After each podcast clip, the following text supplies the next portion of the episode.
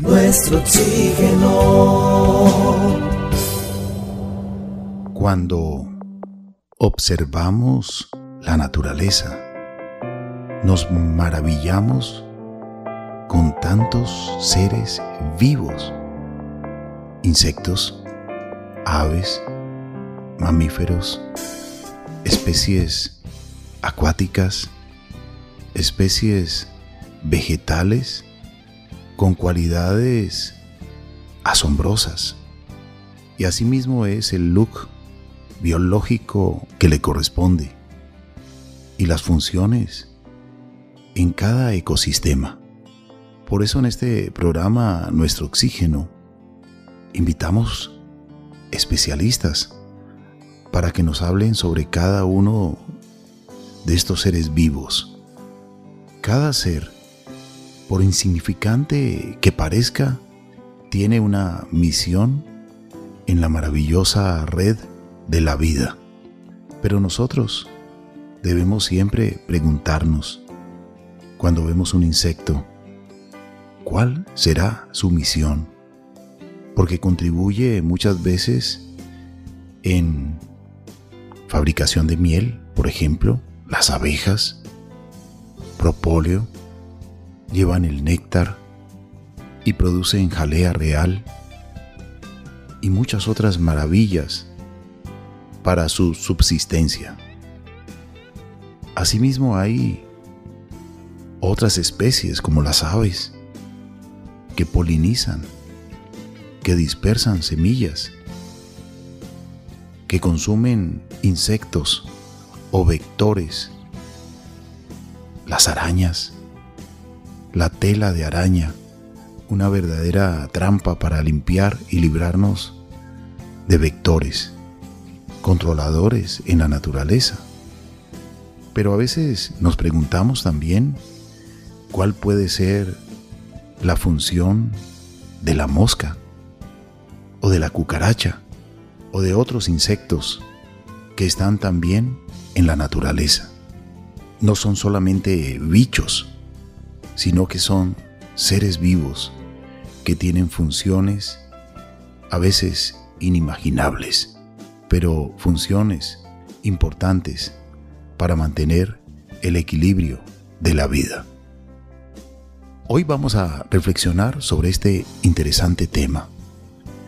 Bienvenidos amables oyentes, vamos a entrar al mundo de los insectos, vamos a dialogar y a conocer un poco más sobre las moscas, por ejemplo, y por ello hoy tenemos un invitado muy especial. Nuestro oxígeno, nuestro oxígeno. La vida en nuestro medio. Marían, bienvenida y cuéntenos quién es nuestro invitado.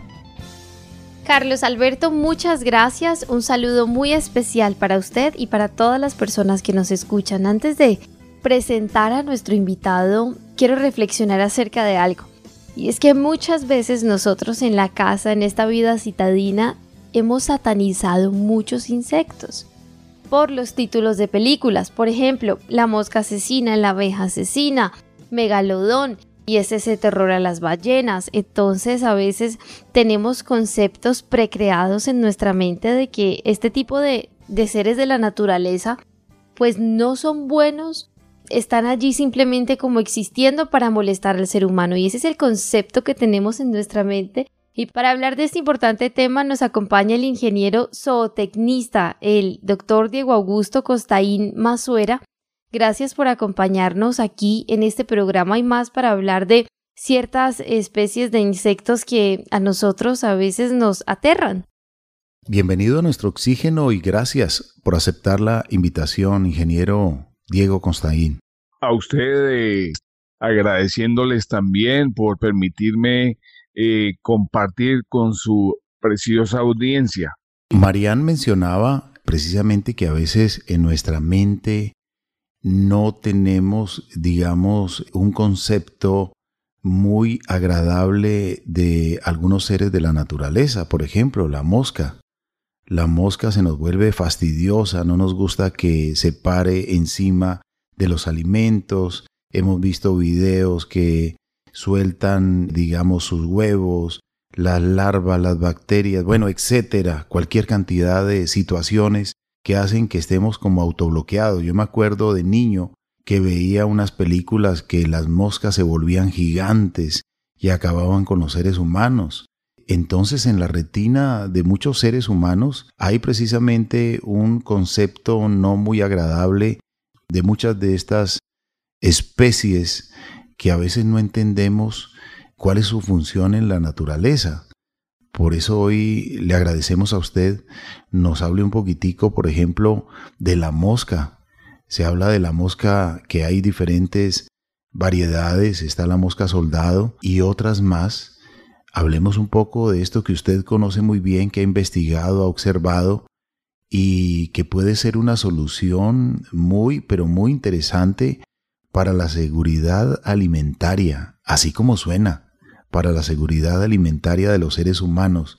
No quiere decir que nos vamos a comer las moscas, pero sí realmente usted tiene un tema muy, pero muy especializado y muy interesante. Muchas gracias. Sí, nuestras amigas, nuestras amadas moscas, eh, las debemos de mirar hoy con sentido de agradecimiento porque ellas nos van a permitir el futuro alimentario para toda la humanidad. Es importante no solamente las moscas, sino los insectos. Eh, también entran eh, grillos, cucarachas, cucarrones. En especial, vamos hoy a tomar la idea de lo que son las moscas. La mosca Hermetia ilusens, eh, la mosca soldado negro y la mosca doméstica, esa que tan despreciada la tenemos y que para nosotros con el sentido de valoración zootécnica sabemos de que es un recurso muy importante, sobre todo porque es una fuente altísima de proteína, 50% de proteína, y adicional a eso tiene una rapidísima capacidad de conversión. En cuatro o seis días tenemos ya las larvas desarrolladas para el consumo de las especies. Eso hace de que hay una recuperación inmediata para la demanda de alimentos eh, para gallinas, para cerdos, para diferentes especies. De eso vamos a hablar. Eh, para hacer una introducción, quiero hacer una reflexión de cómo estamos. Hoy nuestro espíritu es modificar los paradigmas ambientales para hacer posible la sostenibilidad.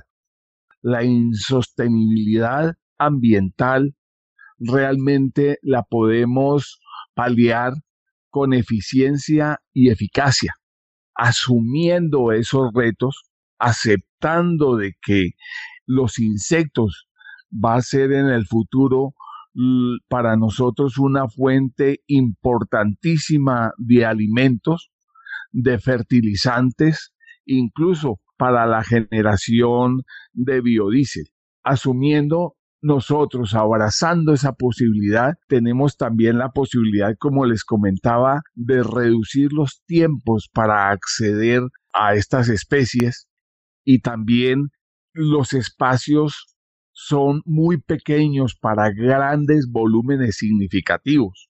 Estamos reemplazando los paradigmas alimentarios y además dejamos ese manejo de recursos técnicos y socioeconómicos que hasta hoy nos han venido acompañando. O sea, es una total ruptura con el paradigma y vemos hacia el futuro grandes, grandes oportunidades en las cuales pues necesariamente tenemos que colocar otros recursos para asumir eh, esta gran eh, oferta, esta gran oportunidad.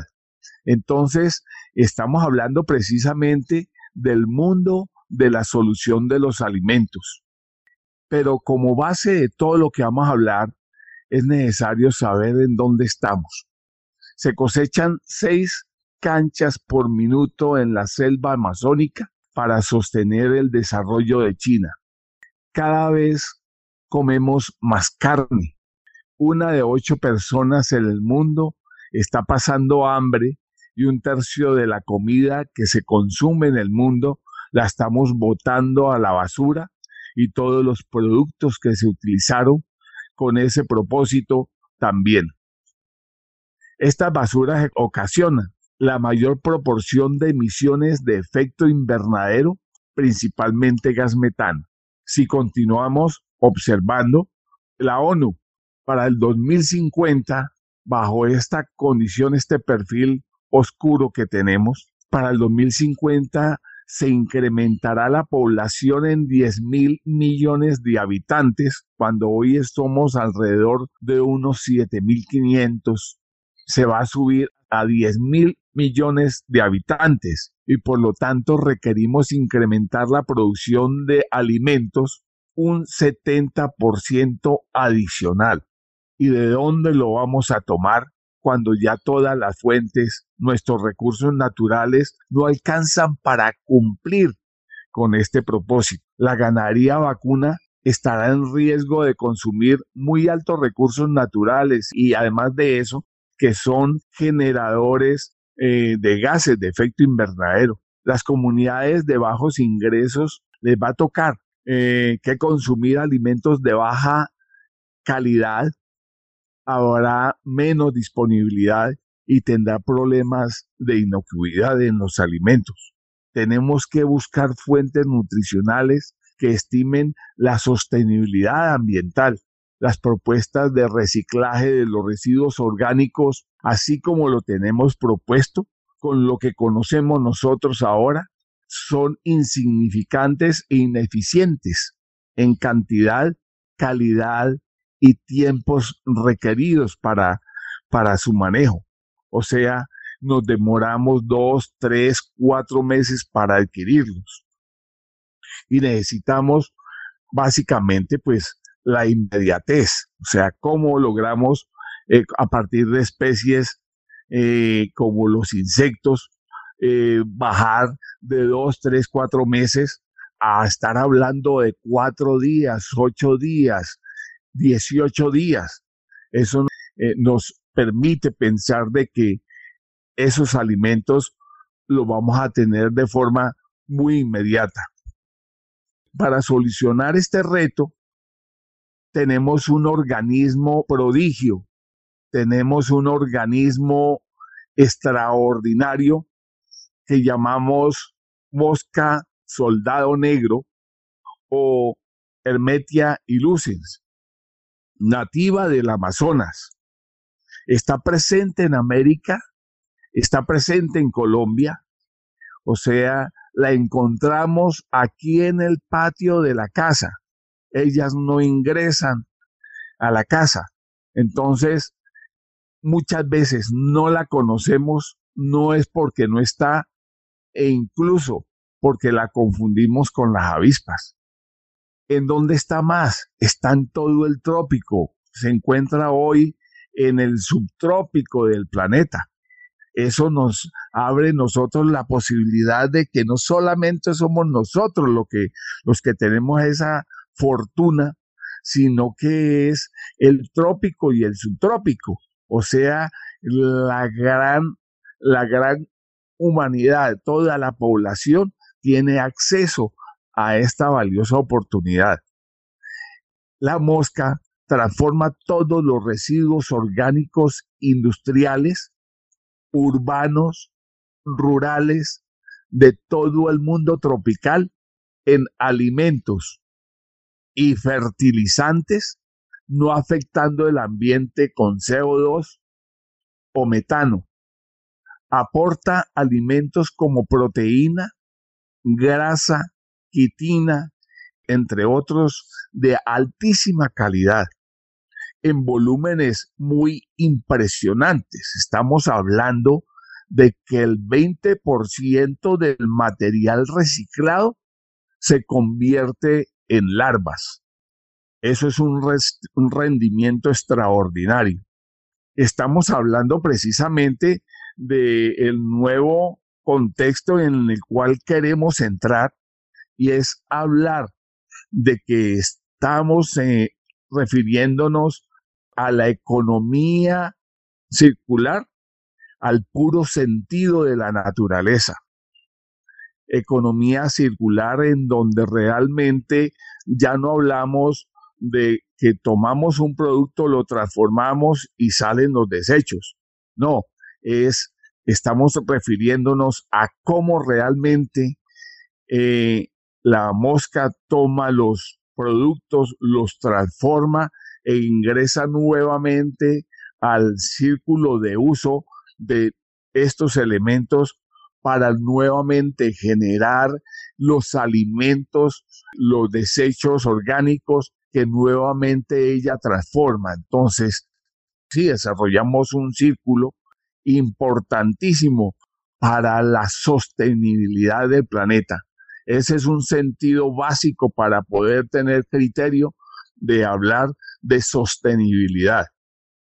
Esta especie es una alternativa mucho mejor comparada con otras técnicas de compostaje debido a su bajo costo, bajo mantenimiento, los requisitos de tierra son mínimos, la operación menos compleja y el muy interesante potencial económico. Esa es como la, la reflexión inicial para que veamos de quién estamos hablando. De los insectos que realmente salvarán la condición del planeta, nos darán la oportunidad de no generar gases de efecto invernadero y además de eso no generar contaminación en nuestro espacio. Y sabe una cosa, Marian y amables oyentes, para entender un poco lo que el ingeniero Diego Augusto Constaín nos está refiriendo sobre la mosca soldado negro, que se convierte en una gran alternativa, más aún ahora con la situación actual después de pandemia y con todo este tema del conflicto que hay en Europa, pues realmente vale la pena repensar y escudriñar un poco en la historia cómo el ser humano le ha dado importancia a la mosca. Quizás muchos, como lo decíamos al comienzo, en el imaginario la tenemos como un ser fastidioso, pero realmente desde la antigüedad se ha podido comprobar que a falta de médicos en los campos de combate, en las guerras, a muchísimos de los mutilados y heridos, las moscas, en especial la verde, le fueron depositando sus larvas por el olor que expelían sus lesiones. Para gran sorpresa de todos, lo que hacían era alimentarse solo del tejido necrótico putrefacto, dejando el resto limpio, sano e intacto, lo que permitía una eficaz cicatrización. Y en ocasiones, mayor mejoría que el paciente que no había infestado de este parásito y había sido tratado con antibióticos. Esto para que nos demos cuenta cómo a través de diferentes momentos e incluso hoy en día muchos laboratorios cultivan la mosca verde y las larvas para depositarlos ya muy orientados en algunas heridas o en algunas infecciones para lograr esa limpieza. Increíble, cosas maravillosas que la naturaleza nos enseña y que cuando estamos atentos, pues realmente aprendemos, Marian. Así es, Carlos Alberto, y este tema yo creo que a todos nos genera muchísima curiosidad Doctor Diego Augusto Costaín, ¿cómo funcionaría esto exactamente? ¿Cómo funcionaría esto? Además, Carlos Alberto ahora lo mencionaba con todo este tema del conflicto, pues vemos que tal vez la producción de alimentos pues se está viendo muy afectada. ¿Cómo funcionan? ¿Cómo se pueden ellas retener? Para nosotros en el imaginario es que siempre nos visitan es cuando hay comida por allí o algo se está dañando. Entonces, ¿Cómo funcionaría esto de que ellas se conviertan en, en ese, mejor dicho, como en ese salvavidas de la humanidad para el tema alimentario? Sí, Marian. nos debemos despreocupar porque realmente a nosotros nos aterra meternos una mosca a la boca, colocarnos una larva en la boca, colocarnos un grillo, una cucaracha, eso nos aterra, nos aterra. Pero hay una condición diferente. Venimos culturalmente consumiendo proteína, ya no consumimos nunca los granos de soya y es la principal fuente hoy en día eh, de proteína para la humanidad. Entonces uno dice, bueno, ¿y entonces cómo se consume? Siempre se ha consumido eh, molida, ¿sí? Transformada, y entonces no nos hemos dado cuenta de que estamos consumiendo soya. Asimismo va a pasar también con los insectos. O sea, se generan volúmenes inmensos. Ahora les voy a comentar y quiénes son líderes en este trabajo. Volúmenes inmensos de proteína, pero toda ingresa molida, eh, transformada y no nos vamos a dar cuenta que vienen eh, en los pasteles, en los productos saborizados y pues necesariamente va a ser la principal fuente eh, de proteína para el 2050, para las próximas décadas, que ya estamos próximos, nos faltan 25 años. Les quería comentar entonces quién es la mosca soldado, cómo está caracterizada, eh, hablarles un poquitico de la, del ciclo de vida y otras cositas, para que vamos viendo cómo va despegando el sentido de esta gran oportunidad. La mosca soldado negro la llamamos Hermetia ilucens. Su familia está eh, caracterizada entre los Stratomidiae, género Hermetia, su familia Hermetinidae, el orden Diptera, o sea que es una mosca, una mosca parecida a la avispa y por eso la confundimos con frecuencia. En el último estadio, el ciclo de vida, la mosca soldado negro, consta de cinco etapas de vida. Huevos, larvas, pupas, prepupas y adultos. La mosca, óigame bien, la mosca, una mosca produce 700 huevos o más en su vida que nosotros dentro de la clasificación de la gran industria de producción de proteína, de fertilizantes, con la mosca soldado negro, le llamamos clúster. Cada clúster, o sea, una mosca equivale a 700 huevos de postura. Supera pues eh, a gran distancia lo que nosotros tenemos como referente, que son las gallinas las gallinas ponen 750 en el año. Ella produce los 700 huevos alrededor de los 40, 46 días. Las larvas tienen, y además de eso, la mosca dura solamente 8 días. La mosca adulta dura nada más 8 días. Nace para colocar huevos su gran estadio dentro de los espacios es siempre en estado de larva. Las larvas tienen una amplia gama de sustratos, pueden alimentarse de plantas, animales en descomposición, estiércol, raspaduras de alimentos, basuras municipales y descomposición de material vegetal. Y uno se refiere inmediatamente y dice, uy, esta es una especie, pero muy contaminada y realmente su comportamiento es extraordinario. No se contamina, no carga coli, no carga salmonela, no carga materiales pesados.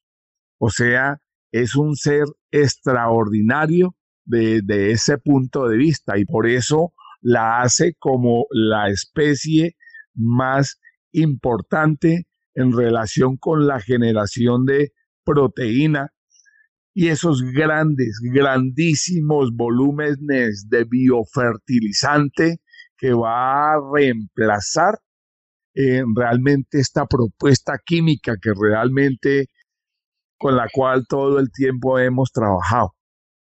En el último estadio llamado prepupas, las larvas migran lejos de la fuente del alimento a grietas secas para su pupación, ya para su fase final, donde ya nace la, la mosca.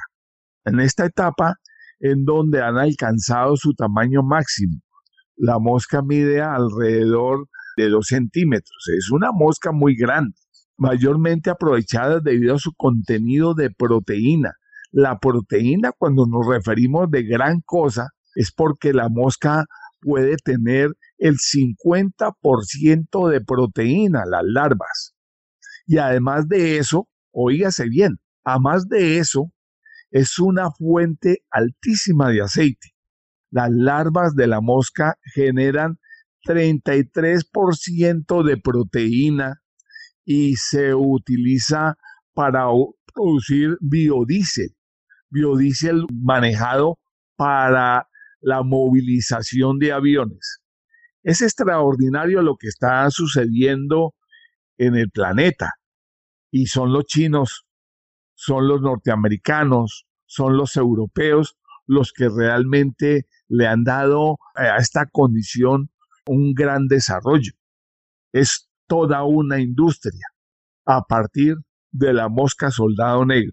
La mosca soldado negro no posee partes bucales, imagínense bien, eh, no contamina, no contiene sistema digestivo, no tiene aguijón, por lo que no representa una amenaza para los seres humanos. Además de ello, no tiene afinidad al hábitat humano, o sea, no entra a los hogares, por lo que no actúa como un vector para la propagación de enfermedades, condición que sí lo tiene la mosca doméstica, que es a veces incómoda, pero cuando le manejamos los medios técnicos, realmente la mosca doméstica también es extraordinaria. El color de la mosca adulta eh, varía entre negro, verde y azul. O sea, a veces la confundimos porque dan unos visos, son hermosas. Y entonces tenemos que darnos cuenta de que tienen dos alitas. No son avispas, no tienen cuatro alas, no son abejas, no tienen cuatro alas. A veces con aspecto metálico, tiene una apariencia similar a la avispa y un sonido muy parecido a la avispa. Por eso también la confundimos. Además tienen dos alas, además eh, son las alas son translúcidas. Su longitud, ya hablamos, son de 15, 20 milímetros. Dos días después de emerger el adulto puede ocurrir el apareamiento, o sea, la velocidad con que se desarrolla esta especie es impresionante. Nace, sale de la prepupa y ya nos está a los dos días, está copulando para generar esos huevos que posteriormente eh, a los tres días están eclosionando. Nacen las larvas y, eh, y las larvas eh, demoran 16, 18 días, que es cuando realmente nosotros la estamos manejando para la cosecha, o incluso cuando están en estado de, de pupa. Estas condiciones de crecimiento de la larva se permiten cuando nosotros le damos un mejor ambiente para su desarrollo. La humedad que debemos de proporcionarle a estos animalitos es de 40 al 60%, o sea, a capacidad de campo. Es en estado más seco. Ellas no tienen alta supervivencia cuando está en presencia de mucho lixiviado, cuando hay mucha agua en el medio. Se comportan excelentemente cuando realmente el material está más seco Y para el éxito de la explotación, oígase bien porque esto es clave en la explotación, los materiales orgánicos que se le entregan ya molidos presentan mejor área de contacto, de presencia para el trabajo de las larvas. Entonces no es echarle el material abrupto, el material grueso, material difícil de consumir, de transformar, sino que cuando lo molemos, ellas tienen mayor posibilidad de contacto, esos elementos nos los transforman en un periodo supremamente corto, en 30 días. Ya bajamos de compostaje de tres meses, estamos hablando en términos de 30 días. Eh, la cosecha de las larvas de la Hermetia Lucens se hace a los 16, 18 días. Cuando hablamos en términos de agricultura, nos tenemos que referir a cosechas de fuentes de alimento de, seis meses, siete meses, tanto para, para la soya como también para el maíz, porque nos gastamos tiempos en preparación de, suel, de suelos, tiempo en el manejo de los recursos para que se puedan desarrollar bien. O sea, bajamos de seis meses drásticamente a una posibilidad de manejo de 15, de 20 días. Esto es extraordinario.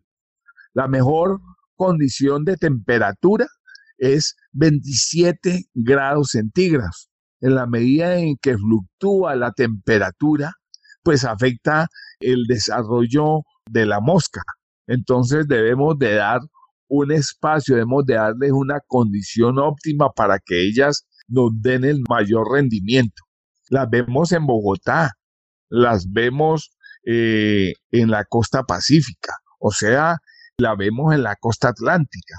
Es un rango altísimo donde podemos trabajar con altura todos esos residuos orgánicos. No se olvide, siempre estamos pensando en algo supremamente importante y es que estamos hablando de residuos sólidos, basuros, cero. O sea, hay países en la humanidad que están ya trabajando la política pública ambiental de cero basuros, porque todo se está reciclando con esta belleza inmensa que es realmente la oportunidad que nos está dando de transformar todos esos residuos orgánicos y convertirlos en proteína en un periodo supremamente corto como ya se los manifesté. Ingeniero, regálenos por favor su número de contacto o correo electrónico por si alguien quiere ampliar un poco más esta información con usted. Mi teléfono es 316 34 27 68. Con mucho gusto los puedo atender. ¿Tiene correo electrónico? Mi correo electrónico es diecon9 arroba gmail.com. Lo mejor de lo mejor para usted y gracias por este tema tan interesante. Nuestro oxígeno.